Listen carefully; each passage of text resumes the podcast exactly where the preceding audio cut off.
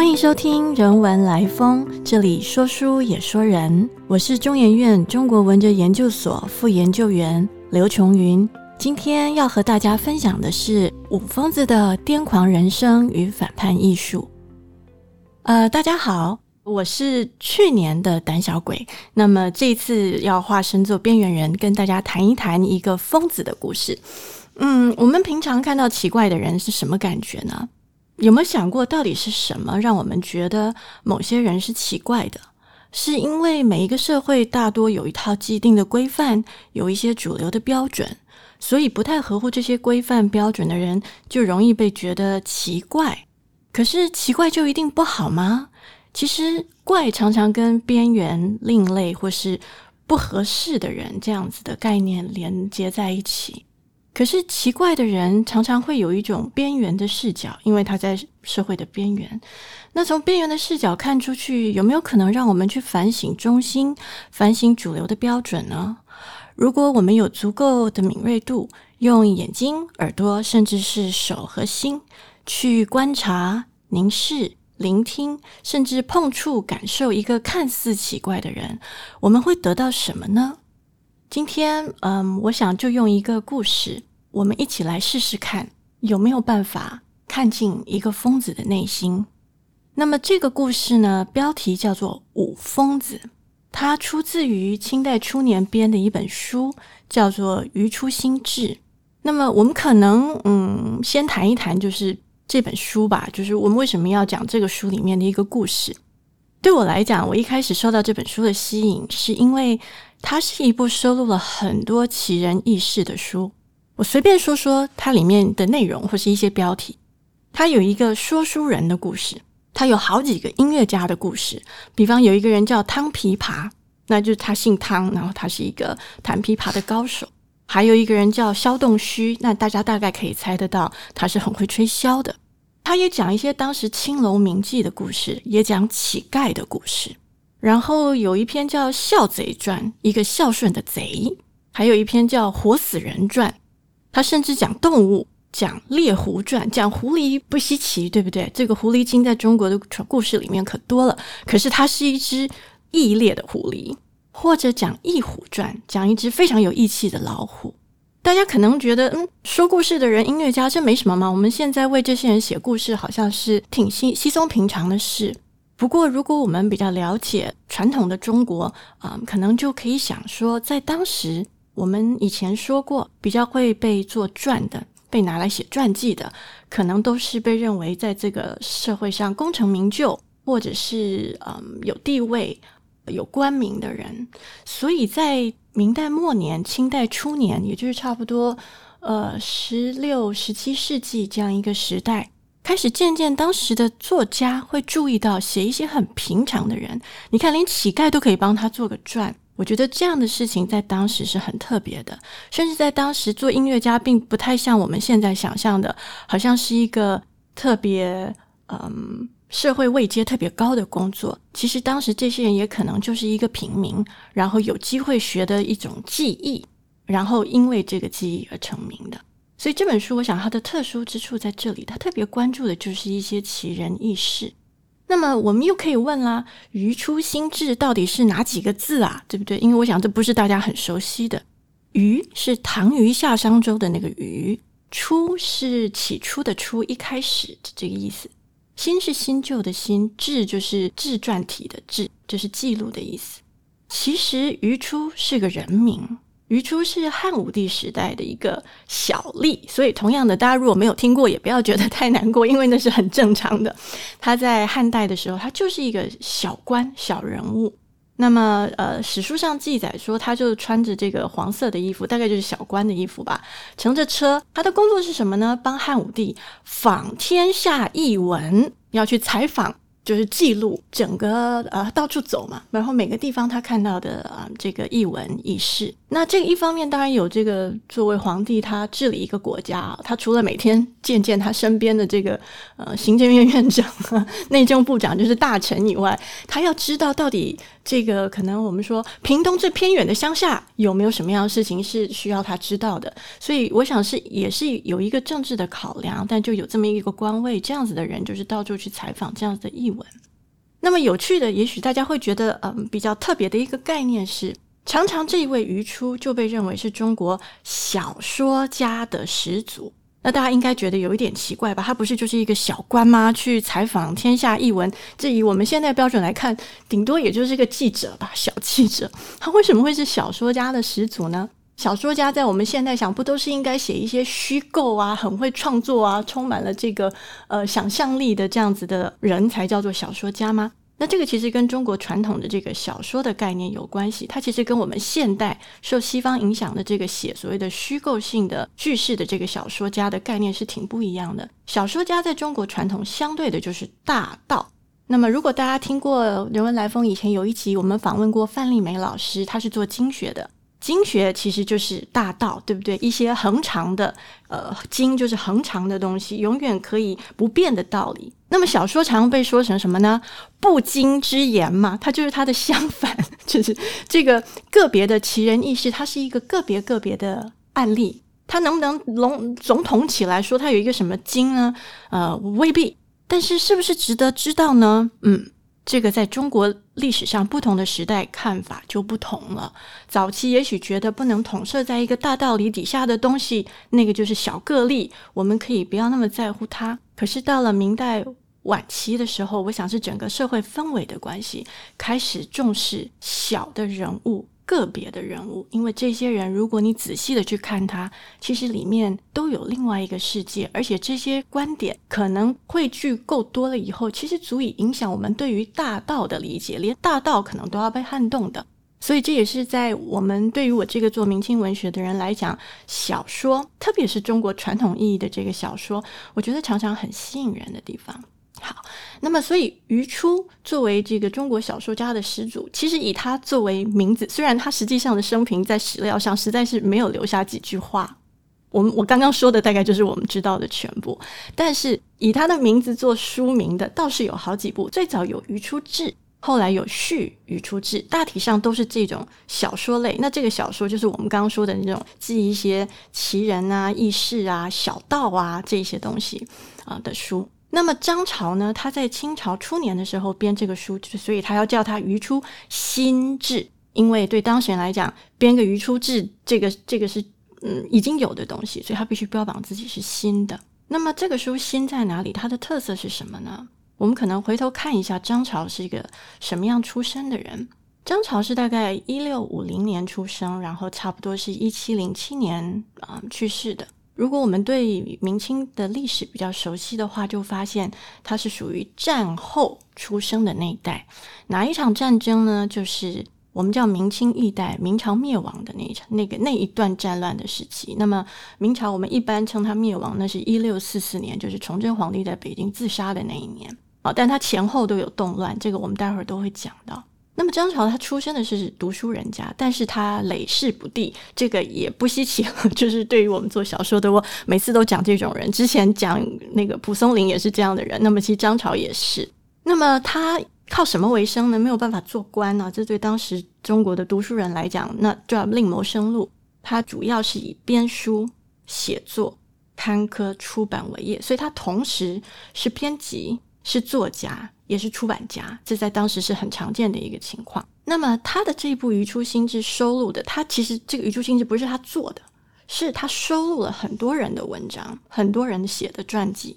这些人是谁呢？笼统来讲，因为很多人，这个这里一下讲不完。笼统来讲，就是他前一代的人。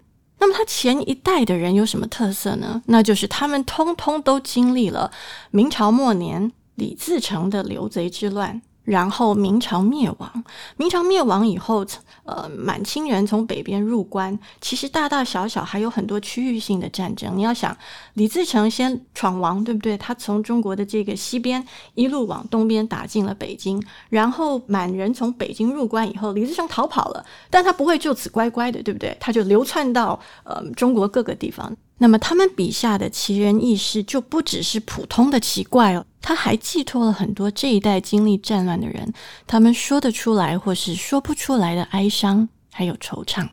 那我们接下来就来讲讲这个题目啦。呃，我们要讲的这个人，其实也就是这一篇传记的标题，叫做五疯子。那我要强调一下，这个武呢是他的姓，就是文武百官的武。这个疯啊，可不是大家一听应该就觉得我讲的是疯子，对不对？是 like 呃 madman，有一个病字边，然后加了一个疯的这个疯子。嗯，可是其实不是，它的标题这个疯是我们风雨的风，就大自然界的这个现象。那我觉得这个其实也是汉字有意思的地方。你看看啊，就声音上听来他是个疯子，我们现代意义上的疯子。可是事实上在写作的时候，这个作者并没有帮他加一个病字旁。嗯，所以这个风一定要是病吗？恐怕未必，对不对？而且呢，它如果不用病字旁，留下了风风雨的风，其实就有一个流动不定的这个意象。那么，是不是也表示风的不定性有一种不是固定在既有的框架中的意思？所以这个时候，我们怎么样来理解五疯子这样子的人？你去诠释这个人的空间，其实就放大了。那么，这个叙事，这个故事，其实是先从外部描述很多五疯子他的行事作风，因为不是五疯子在自述，所以他没有办法告诉你我到底的内心是怎么回事。但是，这个作者他却用他的文笔非常生动的刻画了这样一个人。那么，待会儿我们就会进入这个人的故事。另外，我们可以讲讲这个作者，因为我们刚说《余初心志》张潮只是他的编者。这一则五峰子，嗯，本身有一个作者，这个作者叫做方亨贤。方亨贤就是一个经历过这个明清易代的人。他一六四七年进入清朝以后中的进士，但是他小年纪小一点的时候是活在明代。嗯，要了解方亨贤，还有他为什么会关注像五峰子这样子的边缘人，我们可能要先很快的说一下他的爸爸。他的父亲叫做方拱乾，其实有很多的故事可以说。不过我们今天没有时间说太多了，我们就只说这个方氏家族啊，在晚明的时候是安徽桐城这个地方的望族，一门书香。这个方拱乾他在崇祯朝的时候中了进士，李自成打到北京的时候，他刚好在北京的朝廷任职，结果就被俘虏了。后来李自成被清军赶出北京以后，方拱乾就趁这个机会也逃回南方自己的家乡。进入清朝以后，方拱乾在新朝这个新成立的朝代，他在这个清廷担任官职，主要是在翰林院，而且还得到了几次升迁呢。只是好景不长，不久就因为一场江南的科举弊案受到牵连。这个在当时是个大案啊，牵涉的原因比较复杂，包括当时刚取得政权的满清有没有办法稳定江南的社会秩序。还有比较复杂的政治经济因素，甚至世人之间党派的问题，这个今天没办法细讲。但总之结果就是，方拱乾一家都被判流放到宁古塔。也就是说，他有六个儿子，里面有五位年纪比较大的，包括方亨贤，我们今天这个五疯子的作者，都一同被流放了。那么宁古塔是哪里啊？它在今天差不多吉林省黑龙江一带，已经非常北方了。大家要想象，那可是一个没有暖气的时代。方拱乾自己描述那里四时皆如冬，而且那个冬天是永远都大雪的冬天，可不是像台湾这样子。所以一个人如果被流放到宁古塔，那基本上是九死一生了。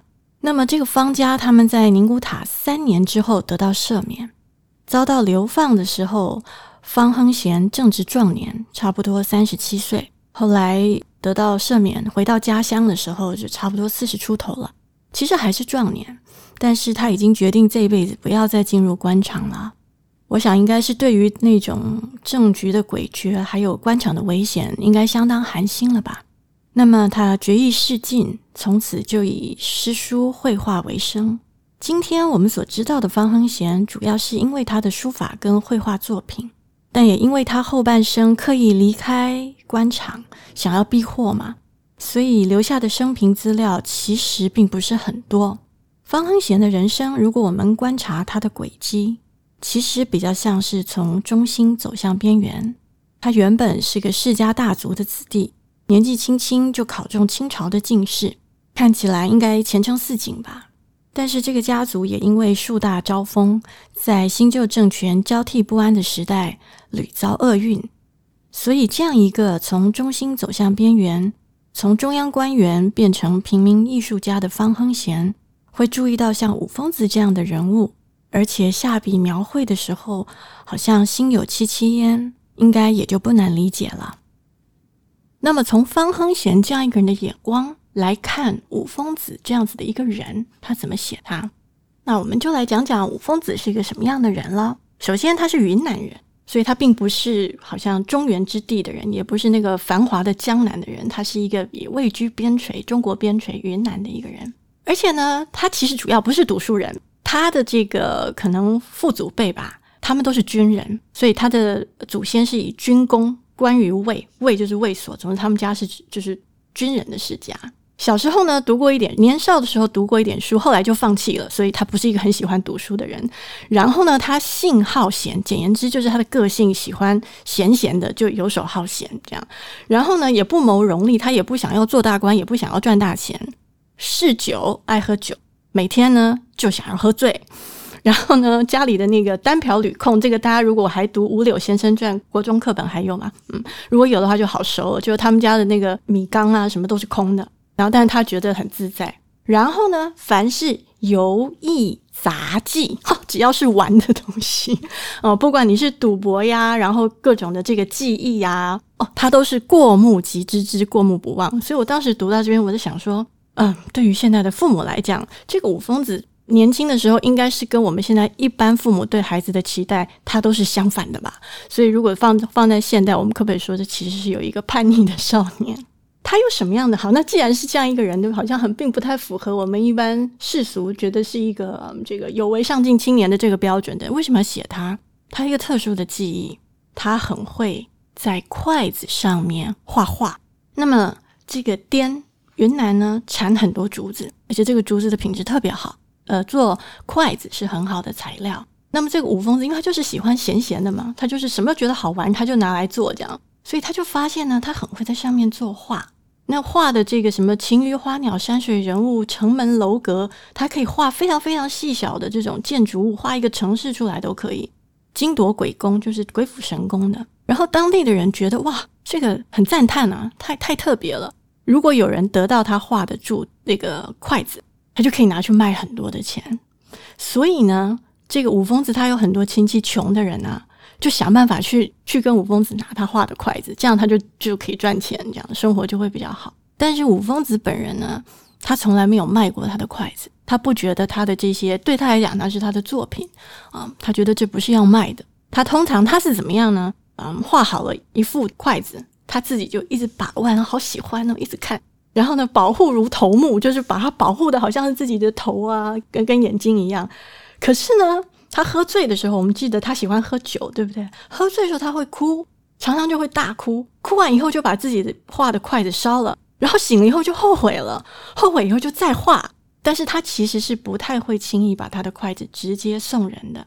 这里面其实我们第一个看到就是这个工艺家的背后，在明代末年，其实它的商业性，因为明末清初其实是一个商业非常非常繁盛的一个时代啊，所有的艺术都不只是。纯粹的艺术，它背后其实是有这个跟金钱有有相当的关系。即使不是艺术家本身，他身边的人也会把它当做一个商品。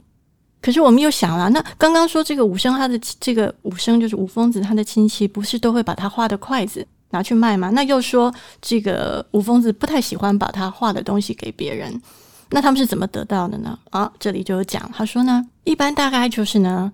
看他喝醉的时候，或是看他想要喝酒的时候，你就准备好很多的酒，然后请他来喝。因为大家知道，等他喝得非常高兴、酣畅淋漓的时候，你这时候就要摆摆什么呢？你要把竹子白的筷子摆好，然后你要一盆火。因为五疯子他所谓的画竹子，他用什么画呢？他其实是用炭，把炭拿去火里烧，烧到炭红色。其实我们今天炭笔画嘛，他那个一样是炭笔的概念。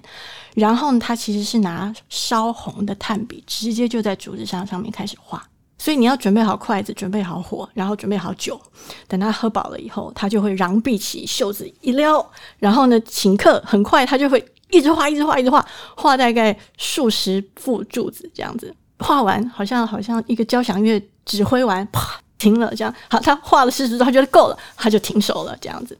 这个时候，呃，如果你是那个准备酒的人，你就可以得到很多五疯子画的筷子。可是呢，如果他还没有喝醉的时候，你就把筷子递出去，他就会生气，他就走了。然后这一辈子都不会再跟你见面，所以你要放在他旁边，可是你绝对不可以拿到他面前，就好像你都是不经意的准备在那儿。可是呢，他虽然不特别卖他的筷子，如果他遇到贫穷的人，或者是这个世道者流，就是僧人啊、道士啊，然后跟他说自己生活很困苦啊，他这个时候就会大发同情心哦。他就会很高兴的为他们就是画竹子，然后送给他们画画一百幅，他也不会觉得很累，然后就只以此去帮助别人，所以是一个我觉得相当怎么讲，性情非常非常直的人啊，非常有真性情。然后扎的这个筷子有名到呢，后来在云南的这些士大夫，就是嗯做官的人，嗯高级的知识分子，大家都把它拿来当做非常好的礼物，可以相馈赠。所以如果今天啊，谁得到了一副五疯子的筷子，他就会觉得啊，非常荣幸啊，非常感谢送他这个礼物的人。大家都以这个五升的筷子为重，就是非常保爱他。那么，如果有其他省份的王公大人到了云南，可是离开的时候没有得到一副武武生的这个筷子，他就会觉得非常的扼腕，觉得非常不光彩啊，居然没有办法得到这么一个好的东西。所以，这个是在讲五疯子他的名声是怎么样的啊传扬出来的，其实是透过他的艺术品跟。就是艺术品，同时也是商品。接下来他就说啦，这个到此为止，其实还不太讲他是疯子，他哪儿疯？他没有疯，他顶多就是一个狂人嘛，对不对？所以他说，这个一开始武生不过就是一个落落儒生儿，他也还算是一个有读点儒书的人呢。虽然他读的不好，没有觉得自己想要去考科举这样子，但他还是读的书啊。但是一开始的时候，并没有人叫他疯子。什么时候开始的呢？这个就跟像李自成这样的刘贼有关系了。在嗯明代明朝灭亡以后，我说之后还有好几年，各个地方都有不同的战乱。那么云南就遇到了这样一个事情。他说刘贼呢，就是从属败奔。从四川那边又打败了，继续退，哈，那就退到隔壁那一省，就是云南啊。那么云南一般的市民，不管你是做官的或者百姓，大家都很害怕啊，然后就只好俯首称臣了。他们说什么就是就是什么了。这个时候就是有一阵子，就是呃一群流贼，不是很有这个政治跟文化水准的人在统治一个地方，但你就只好听他们的话。这个武生呢，他就自己躲在山里面不出来。可是这个时候呢，他的名声变成了他的负累。因为这一些刘贼啊的头头在民间看到了那个筷子，哎呀，真漂亮，我也想要。那么怎么办呢？当然找这个会做的人来做呀。于是大家就开始找他。第一个是要征召他，召不来啊，因为躲起来了，就悬赏。那就无论如何得把这个艺术家找出来。那么后来就只好就就就被抓来了。抓来了以后呢，这个刘贼就跟他说啦：“说来，你帮我画筷子吧。”你帮我画了，你就有钱呢。嗯，武生说：“我哪里是做奇技淫巧以悦贼的人呢？我哪里是把我的这个技术，只是就是因为新奇啊？我哪里只是这样子啊？我的艺术，我的是真正的艺术，不是肤浅的技术。我不是为什么人都可以做的，我不会拿这个东西来取悦像你们这样子的人，那这就完蛋了。后来呢？呃，这个。”旁边的这些所谓的贼人吧，他们不断的说服他，然后这个武生就白眼仰天呢，就一直翻白眼呢，看天上这样的一句话都不说。然后呢，他们在拿了好多好多的钱放在他面前啊，放了酒啊，该放的都放了，最后都没有办法。那这个时候呢，就嗯威胁要杀他啦。最后所以拿就钱呢都收起来了，酒也收起来了，拿出来就是刀子了。那么即使是把他绑到这个。嗯，市街街市上要行刑的地方，他还是神色自若，啊，一句话也没说。那这时候刚好有个人出来救他了，也就是在这个贼帅，就是主帅的旁边有一个人，大概是发了好心吧。但他是这么说，他说：“哎呀，就是一只腐臭的老鼠嘛，哪里需要我们还动刀动枪呢？这都浪费了，脏了我们的这个刀剑，不用吧？就随便他去吧。嗯，就是一只腐鼠嘛，所以呢，就把他放了。那么武生从此就生病了。”他就披发扬狂，构行秽语，就开始不不打理外观了。这样，然后呢，就说一些奇奇怪怪的话。每天呢，都在这个世界上游荡啊，然后就常常想着想着就哭了。这样子，夜里呢，就跟这个猪啊狗啊一起睡觉。从那个时候起，大家就叫他五疯子。五疯子。后来王师定颠，这个王师是谁呢？就是清军啦。那五疯子的命运有没有比较好呢？好像没有，他说，王师定颠一开始的时候，五疯子的病好像有好一点，那么又有点回到像以前那样帮人家画筷子，然后就喝酒。大家呢又更看重他了。那我想这个看更看重，其实跟之前他在面对刘贼的时候那个神色自如啊，我想是有关系的。大家觉得他是个有骨气的人啊，脖子很硬。这个时候新来的这个太守啊，有一个新太守，受到他只说是贵人，就是比他位阶更高的人吧。的嘱托说：“哎，你帮我教这个五疯子画一双筷子。那这个五疯子又不画了。大家都知道他的个性就是这样。你你越是叫他做的事情，他就是嗯，富贵不能移吧，威武不能屈这样子的人啊。所以他就不理他。结果这个太守就生气了，就把他抓来打。嗯，在这个官府的大庭里面打他，打的这个叫血流体溃啊，就是那个都会疮都会烂掉这样子。然后呢，五疯子也还是没有答应。所以这里面其实有暗指了。”他没有真正在批评政治，可是其实写的人，我想他在想的是，不管来的是所谓的刘贼，好像是负面的，对不对？还是王师，嗯，还是好像已经有了这个政治的正统。其实，在任何一个地方，那个当地的统治的情况，跟刘贼跟王师好像并没有太大的差别啊。那么从这这个事情以后呢？嗯，这个吴疯子就踪迹无定，就他就是开始出没无定了，都不知道跑到哪里去。这样，有的时候大家会在庙里面看到他，在道观里面看到他，有时候会在这个城里面市场，有时候会看到他在田家，就是农人之家，所以就变成一个出没不定的人。那么有出现，可能就会住个几天，然后就会画一些竹子，然后不然他就不见了。总之，在就是完全是一个失去一般的这种好像日常的这个规律性的这样子一个人。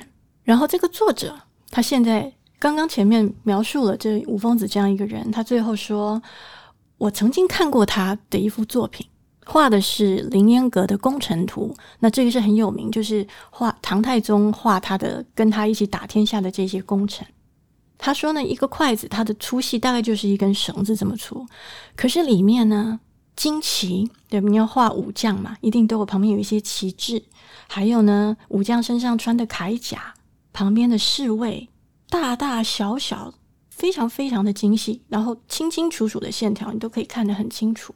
然后他的画呢，其画如丝，一条一条线是这么的细，然后它的颜色呢，它的这个炭是一种叫做。很深很深，近乎黑色的蓝色，又带一点红，所以其实一种极深的深紫色。然后画到这个竹子上面，颜色也好看，线条也好看。然后他画的时候，他作画的时候是什么样的神采呢？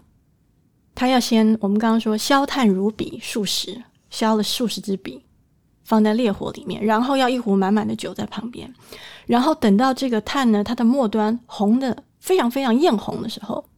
左手拿着筷子，右手拿着炭，簌簌有声。你你听得到他在画的那个声音，然后你看那个样子，就是如蚕食叶。我在想，如果呃现在的学生要学写作文的话，虽然这些是文言文，我觉得其实蛮好的作文范本，对不对？我们写一个人怎么写？写一个人他非常会在竹子上作画的时候该怎么写？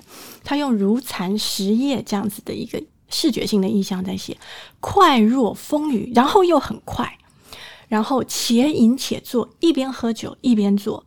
然后呢，如果他壶里面的酒喝干了，他就停下来了，就不做了。然后旁边的人赶快帮他把它斟满，斟满以后他就继续画。喝的时候当然就不会用杯子啊，也不需要用勺子，就是以口就壶，直接那一壶就放在嘴巴上面喝。他不挑酒的，他只要醉。醉了以后呢，他就会伏在火的旁边倒下去，然后有时候他会起来哭，有时候他会起来唱歌，有时候他会说一说《论语》跟他读过的经书，然后到他都有一些自己很奇怪的解释。等他醒来以后，你问他说了什么，他就又讲一些其他不相干的东西，只回答你这样子，你也不知道他是真的没听懂你的问题，还是他不想回答你。那么也有的时候，他正好像画的这个意兴风发的时候。酒也没喝完，不知道为什么就走掉了。然后呢，可能过了十几天，甚至过几个月，他又会来，然后就把他之前没画完的东西画完了。这样，然后他这个人的形态，就外外表来看的话，其实是跟一般人没有差太多的。那么他看到的，就这个作者看到他画的这个筷子的这个时候，他差不多已经快六十岁了。他的整个姿态、行止，其实跟一般人没有太大的差别。唯有当你跟他说话的时候，则疯子矣，你就知道他有点疯疯的，因为他讲的话就是像刚刚那样牛牛头不对马嘴。那么，曾经有另外一个文人做了一个叫《武艺人歌》，武当就是武疯子的武，艺就是奇异的艺，帮他做了一首歌送给他。觉得这个人非常值得为他写首歌。然后呢，又说他画的画在筷子上，我们他除了画这个凌烟阁的工程图啊，他会画很多故事，而他画的故事很多都是戏曲小说来的，里面呢有一些不雅寻，不雅寻就是它不是什么忠孝节义的故事哦，它可能是嗯爱情啊，就是。在传统中国的时代，会认为这个是不应该嗯拿来公开的这样子的呃故事，可是他他都照样画。然后有人就说：“哎，你这个故事画一些这种小说戏曲的不太好。”他笑笑的也没讲什么，但还是照样画，一直画到最后都是这样画。那么有的人就说：“哎呀，这个不是疯病啊，不是疯子，他其实是狂人。”有的人说：“嗯，这是一个有道的人吗？其实是一个有骨气的人吗？”不然怎么会富贵不淫，威武不屈呢？所以，我这个就是作者方亨贤，他就是做了《五疯子传》。我想最后我们可以聊聊，那么这样一个奇怪的人，奇怪的故事，嗯，我们为什么值得说他？又为什么要听他呢？我想对当时的人来讲，张潮或是汪亨贤他们在进入了清代以后写这样的故事，我想可能对于。过去的那个时代有一些缅怀，一方面好像有一个新的朝代，甚至你可能可以感觉到有一个盛世好像要逐渐来临了，对不对？我们都说大清，嗯，进入了就是前几个皇帝，对不对？康雍乾就进入一个盛世，可是盛世的来临是不是会掩盖了很多前代的记忆？嗯，那个在明朝的最末年，或是在刚进入清初战乱的这个时候，其实有很多人的生命。其实是有它很特殊，留下了很特殊的一个印记。如果没有被记录的话，我们就忘记了，我们就只看到那个嗯光亮亮的辉煌的盛世。但盛世背后到底是什么呢？那么这样一个故事，其实他在讲的有一部分是，不管你朝代的兴亡或是治乱，好像重点不是主事者谁是对的，谁是错的。嗯，到底是明朝太差了，清朝很厉害吗？谁是忠的，谁是奸的？这都不是他的重点。这样一个故事，它背后其实更在意的是一种小人物他的生存的状态，还有他的情绪的反应。在这个故事里面，其实我们看到很多的是情绪反应。我们不一定知道真正当事人的心理的细节，但是我们看到当时的作者其实开始注意到这些事情。他甚至想要去诠释、去理解这些疯狂的行为。有的人说他是狂人，有的人说他是有道的人。他到底是不是疯子呢？读到最后，我们还是没有一个标准的答案。但是这个故事带我们开启一种可能，去尝试理解这样子的行为。也许我们做现代人吧，也许也许比较用这种医学的观点，比较会说，他这应该是创伤吧。在刘贼到了这个云南的这个时期，我想那个九死一生，嗯，差一点他都死了。虽然表面上看起来很硬挺啊，我想心里大概还是 大概不无恐惧吧。是不是一种创伤呢？那又或者是说？其实创伤背后，他还有很多的情绪，有很多的牢骚，很多的抑郁不得志，所以他透过这些行为来表现呢。对我们现代人来讲，也许我们可以反思，除了以疾病的态度来看待疯子，这个故事也许提供我们可以思考做疯子的艺术。我们常会说“怀才不遇”，指的好像就是哎呀，千里马没有遇到伯乐嘛，所以一个人有才干、有能力，没有机会可以发挥。但是大家有没有想过，还有一种怀才不能遇的情况？意思就是说，像我们现在活在一个成平的时代，你一时间没有好的机会，或是没有遇上赏识自己的人，我们可以自己鼓励啊，鼓励自己说：“哎呀，再坚持一下，情况可能就会好转。”可是还有一个成语叫“时不我与”，对不对？有一些人活在的某一些时代，你会觉得你可能等再久，那个有能够有赏识你的人的时代。或者是你愿意出来做事的时代，好像在你这一辈子你等不到。那在这样的时代里，大环境特别艰困，你就必须在忠于自我，但是穷困潦倒，像五疯子那样，或者是屈服于金钱权势，希望换得一点生活的安逸，这两种之间做一个选择，这是一个很困难的选择。那么五疯子他选择了正直，但是贫困。可是他的贫困里面，就这则故事里面，我们看到他有一种姿态，他告诉我们：疯也要疯的有格调，狂要狂的让人肃然起敬。换句话说，做疯子也可以是一种艺术的。他的人生态度不是被世俗的价值，比方说财富、名利所定义，而是在故事的最后一段，他在讲他这个创作的过程，还有那个瞬间。我觉得那个更像是在定义他的生命。的一个一个时刻，你看他的举动是这么豪迈，对不对？他喝酒的样子，以口救壶。你看他的科工是这么的精细神准，对不对？一方面像残枝叶子一样，一步一步，然后又快若风雨。然后你看他的感情是这么的丰沛跟深沉，好像充满了难言之隐。可是我们没有办法，没有办法再往里头看。所以或许我们可以说，很可惜的，我们恐怕永远无法再进一步。去探知像五疯子这样的人，他内心的深处，但或许也算幸运的，因为有清初像方亨贤、张潮这样子的作者和出版人，他们用文字精工刻画描绘。大家要记得，那是一个没有相机的时代，所以你要写一个人，你真的有时候要不你得靠画笔，要不你就是用文字来描摹。而他们做到了，记下了像五疯子这样子的人。记录下他的癫狂人生，还有他反叛的艺术。谢谢您的收听。如果喜欢我们的分享，邀请您按下订阅支持。如果对节目内容有任何想法，欢迎 email 到听众信箱与我们交流。我们下次见。